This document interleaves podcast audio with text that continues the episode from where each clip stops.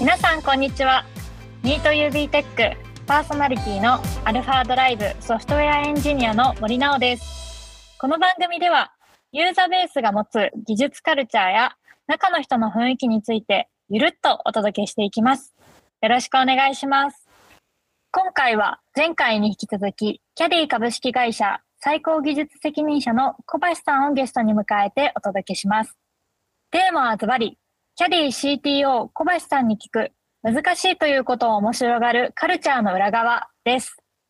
まだ前編を聞いていない方はめちゃくちゃ盛り上がっているので、ぜひそちらも聞いてみてください。それではここから後編スタートです。さっきからこう定期的に出てるキャディドロワーっていう製品があって、僕自身、私自身ソフトウェアの業界が長くて大好きなんですけど、ことさら大好きな領域がありまして、何かっていうと、マルチテナント型 B2B サースがことさら 私は大好きなんですけれども、なので、キャディさんの製品がどちらも大好きなんですけど、やっぱことさらドロワーを去年からテックブログ追っていて、で、ちょっとここでお聞きしたかったのが、この速さ POC をしてリアーキテクチャ、技術負債の解消を判断するまでのサイクルの速さがすごいと思ってて、まず代表的なブログで言うと、一番最初にこうリリースされた時の思いっていうブログが出たと思うんですけど、私はあれは本当に大好きなんですけれど、ことさら特に技術選定なども、アルゴリアを使って検索インデックスの部分、検索、全文検索の部分をサクッと作って POC するっていう判断も素敵だなと思っていて、で、瞬きしてる間に、イベントストーミングを導入しました。技術さえを解消していきますっていうブログがちょうど先月、先々月ぐらいですかね、出たと思うんですけど、いや、1年やんって思って早くないってそうですね。全く悪い意味じゃなくて、ジャッジ早くねって思ったんですけど、まさにこの結構スパンが長いような産業に対して柔軟に合わせていくってところ、前半でもおっしゃられていたんですけど、このドロワーの投入と速さと変化、で、あとそれを支える組織、もうこのあたりザックバルにお伺いしたんですけど、なんであんなに早くサイクル回せるんですか？いやー、まあ、正直申しますと、もうちょっと早く回した方が良かったかなと思ってはいるんですけど。えー、早いで今、十分早いで まあ、なんでしょうね。こう、我々として事業を作っていく。しかも、ある意味我々、もともとキャディマニファクチャリングという物理的なものを提供するビジネスから、ソフトウェア売りに行くってなると、一気に、ある意味カルチャーも変えないといけないし、なるほど。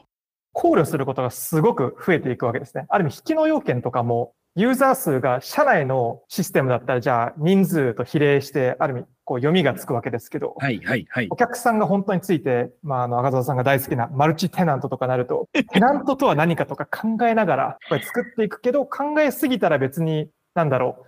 う、オーバーエンジニアに来てしまうということもあって、はい。はい。まあ、私は、うん、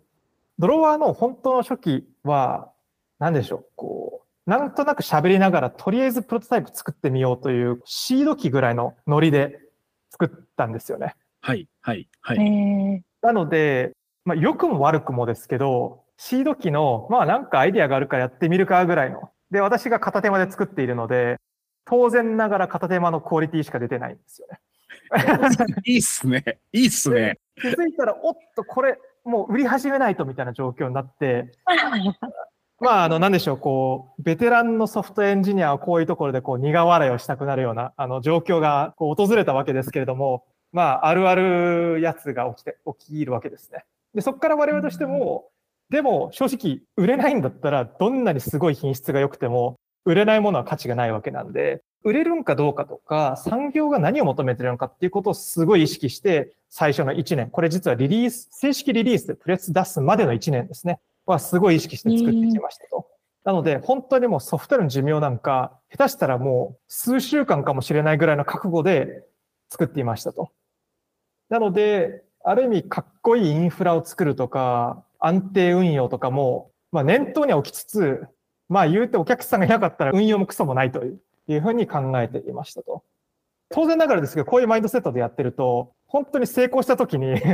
一気に負債返さないといけなくなっていくというか、ことが起きるわけですよね。いや、わかります。最近も 別のエンジニアと別の企業の方と話したんですけど、POC したら、あの、作り直すって言われた製品、ちゃんと作り直されたことない説みたいな、その、もう水曜日のなんとかみたいな説があって、ただいくつかそれを判断できたすごい会社っていうのは私も知ってるんですけど、やっぱ本当に判断できる会社だったらそれがちゃんと取れるんだ、な取る価値があるんだなっていうのは今の話も一つ聞いててすごい思いました。ああ、そうですね。あ多分これはどの会社もその、どのタイミングでそういう投資をしていくか、そのはい。技術の投資もそうですし、リアーキテクチャとか、そういうところも含めてですけれども、これ割とソフトウェアとプロダクトと、その技術のソフトウェアとプロダクトの意義みたいなところ、PMF してるかどうかだったりとか、はいはいはい。あとそこの PM してるかどうかって、なかなか読めないというか、なんだろう、事後でしかわかんないことと私は思ってるんですけど、その基中にはわかんないというか、はい。後から振り返って、ああ、そこが変化点だったね、としか言えないんじゃないかなと、究極的には思っていますと。わかります。そうですね。結果論でしか言えないですよね。振り返って。うん。めちゃくちゃわかるな。で、PMF したらこれやりましょうっていうのは、実は実現できないことなんだろうなと思っていて、あ、それがきりか。ある意味、もう、なんでしょうね。これはもう自我を込めてやるしかないというか、ぼちぼち苦しくなってきたんで、もうやるしかないですね、みたいなノリになってしまうんだろうなと思うんですけど、まあそれを正しく事業として経営の意思決定をしていくっていうことがすごい重要なんだろうなと思っていて、これはエンジニアリングが営業がみたいな話ではなくて、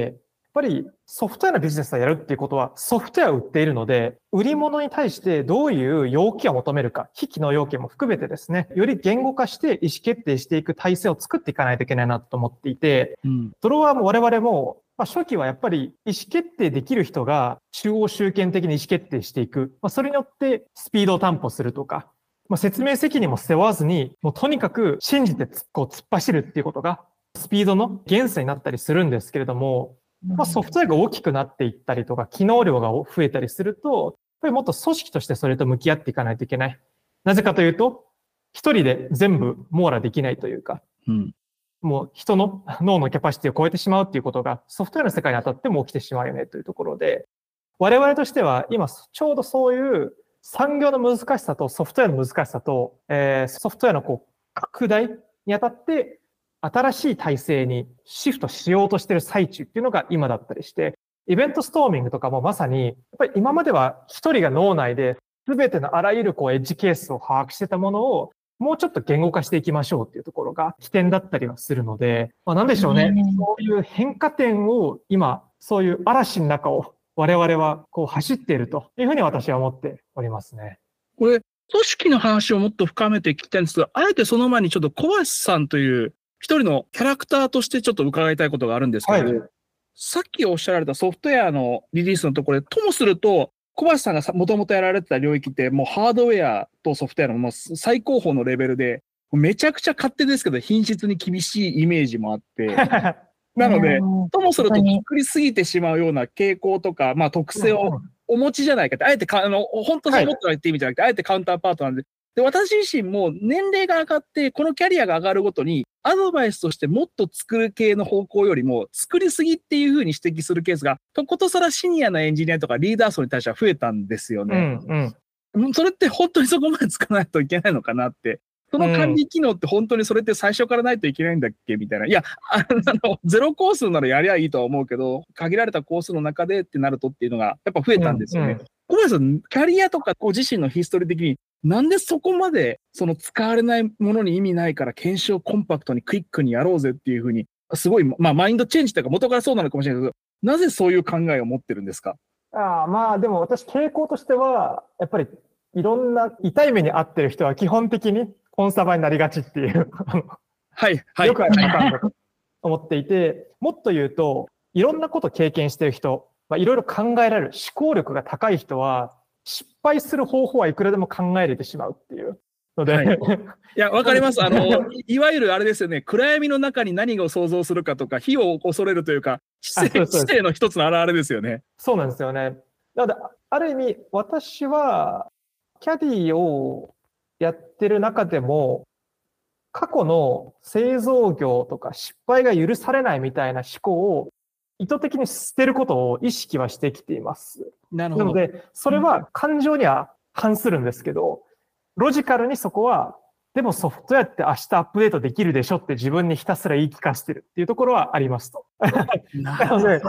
まあ心の中はすごいモヤモヤしてることは多いですし、地雷踏んだら知ってたんだよな、みたいな思っちゃうことは常にあるんですよね。ここは、なんでできるんですかで言うと、感情を押しこらえてるからっていうのが一番の。いや、めちゃくちゃ白聞きました。いや、もう作りたいに決まっててって言い方もあれですけど、それはあの全員がって意味じゃないですけど、私自身も言うけれど、それって常に自分に言い聞かせて作りすぎてないかって自分にチェックする結果をメンバーに伝えてたりするので、なので、週に何回リリース回せんのとか、そういう話も常にやっぱり話すのは自分自身が抱えてしまわないようにっていうのもやっぱりあるので、今のうん感情を殺してで、とにかくソフトウェアという製品特性を踏まえた上でのロジカルな判断を 内外に言い聞かせ続けてますっていうのは、やっぱコアラさんそうっすよねっていう感じですね。はい。あなんでしょうね。なんか言葉に表現すると、なんだろう、一般的な方法だよねに行き着いてしまうんですけれども、はいはいはいはいはい。いや、あ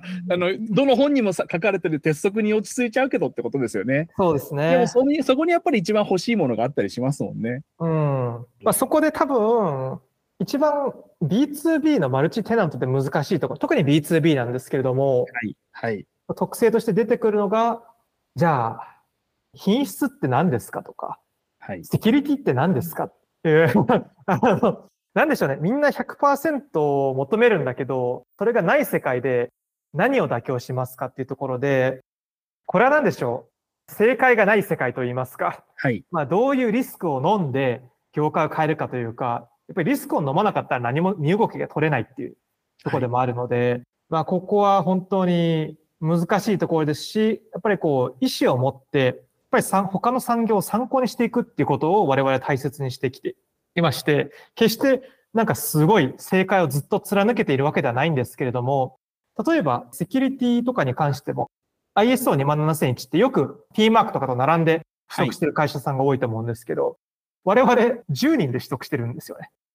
で、これは相当意思を込めて、まあ10人にしては正直オーバーヘッドでかすぎると思うんですよ。本当に 正直に言うと。はい。けどやっぱりその、それの DNA を最初に埋め込んでおくことが、はい。この事業の拡大にとって重要なんだろうなと思っていて、正直最初は足かせになっていると言えるぐらい、オーバーヘッドあるんですよ。いろいろとちゃんと考え抜きましょうとか、はいリスクを洗い出しましょうはいあるんですけど、まあ B2B のマルチテナントの SARS をやるんだったら、もうやるしかないでしょっていう、もうノリで、これはロジカルというよりは、なんでしょう、もしかしたらさっきのこうリスクを抑えたい、将来のリスクを抑えたいという自我を込めて、もう突っ走ったっていうところあったりするかもしれないですね。あ、でも私全然ロジカルだとやっぱ思います。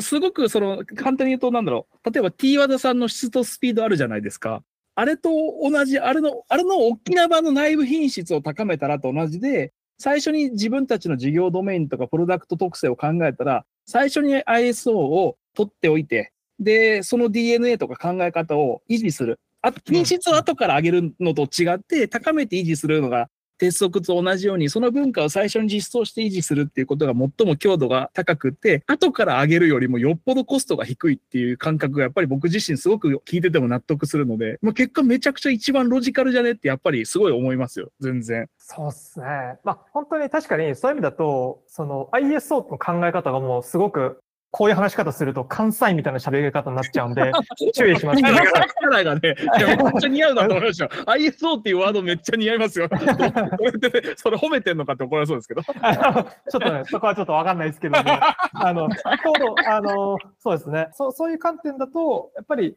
ISO ってすごい硬く感じやすいんですね。監査とか審査とかって硬く感じやすいんですけど、やっぱり我々もそこ柔軟に向き合っていくというか、結局産業が何を求めてるんですかと。産業が求めてることを随時アップデートしていき、それに対して自分たちが不足しているかどうかを随時見ていきましょうという、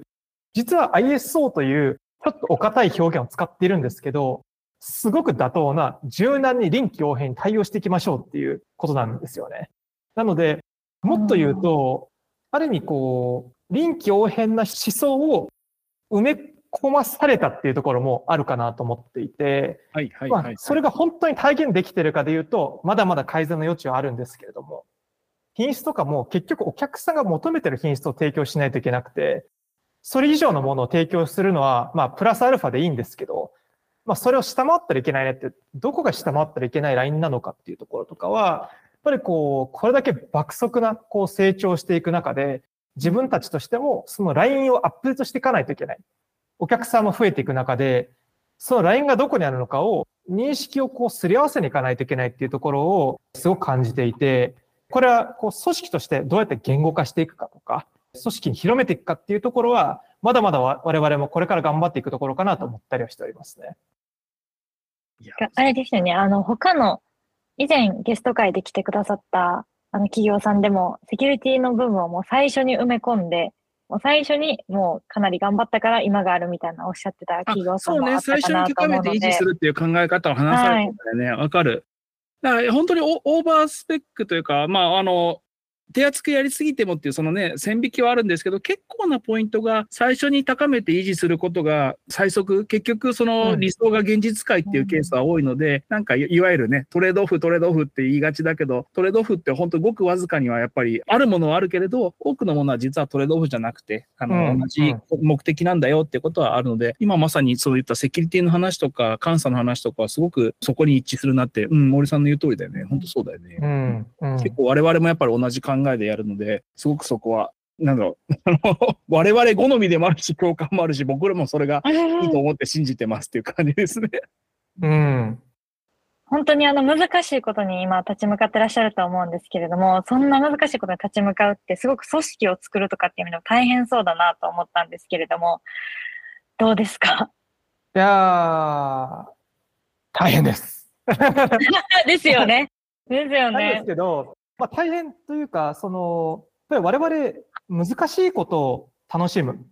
というような組織ではあるので、ある意味誰もやったことがないような産業の改革っていうところにも向き合っているっていうところもあるので、本当に何でしょう。その難しさはあるし、変化も激しいんですけれども、うん、だからこそ我々がインパクトを与えているっていうところでもあるし、その過程を楽しんでいくっていうことをすごい大切にしていますね、今は。なので、何でしょう。こう、例えば、ソフトウェアとかもどんどん変化していくし、仕様も変わっていくんですけれども、そこをじゃあどうやったらいかに早く変えていけるようにしようかだったりとか、品質とかも、じゃあ変わっていくんだけど、どうやってその品質を維持していこうかっていうようなスタンスで向き合っていければいいなと思っていますし、先ほどのセキュリティとかも最初からやった方がいいでしょうみたいなところも、結局どういう実世界を実現したいのかっていうところをもとに、そういう難しさ、誰もやったことがないようなことを我々実現しようとしているわけなので、そことこう向き合っていく組織を今まで作ってきていますし、これからもさらにこう成長させていきたいなと思ってはおりますね。かっこいいっす。いや、ユーザーベースもアルファドライブも僕はいいと思ってるんですけど、キャディさんも最高っすね。まだまだこれからね、やっていかないといけないことは本当にたくさんあるんですけど。まだまだやることがいっぱいあるということは、絶賛、絶賛採用中ということですか？あ絶賛仲間を探しております。ありがとうございます。いや、もうツイッターにいっぱい流れてますよね。キャディさん、採用頑張ってますみたいな、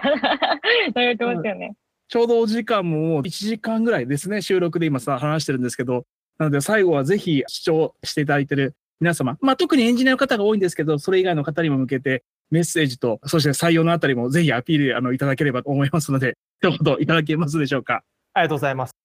我々もここまで5年間、この製造業、ものづくり産業という巨大な産業を日本をはじめグローバルと向き合ってきたわけですけれども、その中でまさに今、物理とデジタル両方と向き合っていて、このシナジーをすごい感じている中でですね、絶賛仲間を探している背景としては、やっぱり我々こう、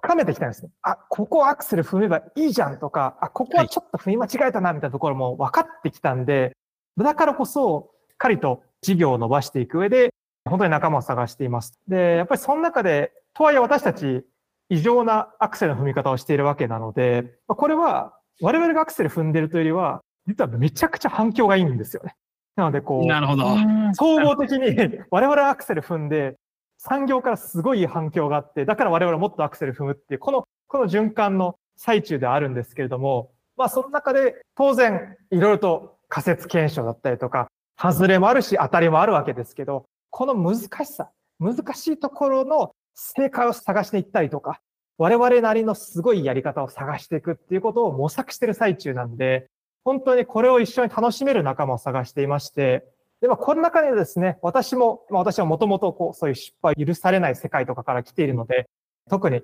品質をどうやって担保していくのかとか、品質は何なのかとか、セキュリティとかも、より何を本当に担保していくんだっけっていうところをより深く深掘っていったりとか、これを国境をまたいだらどうなるんだっけとか、実はこれをコミュニケーションできるカスタマーサクセスだったりとかっていうところも含めてですね、幅広く仲間を採用しております。で、ソフトウェアとしてはですね、やっぱりそういうアーキテクチャもすごいいろんな痛い目をあにあってきたけど、それをこう強弱つけてですね、ロジックと感情をバランスしていけるような方々とぜひ一緒にこの産業を変えていければいいなと思っておりますので、そういう観点でぜひ QA、セキュリティエンジニア、あとバックエンド系は特に大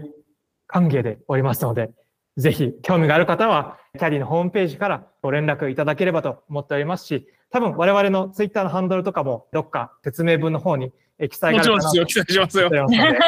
ぜひお気軽に連絡ください。いやありがとうございます。本当にこう1時間ぐらい収録して、みっちり小林さんからワクワクするお話をお伺いできたので、多分この後ホームページ殺到するんじゃないかなと思っております。はい、今日は本当にてんこ盛りに面白いお話をお伺いさせていただきましてありがとうございました。またぜひ機会がありましたら、もう一回遊びに来てください。ありがとうございました。あ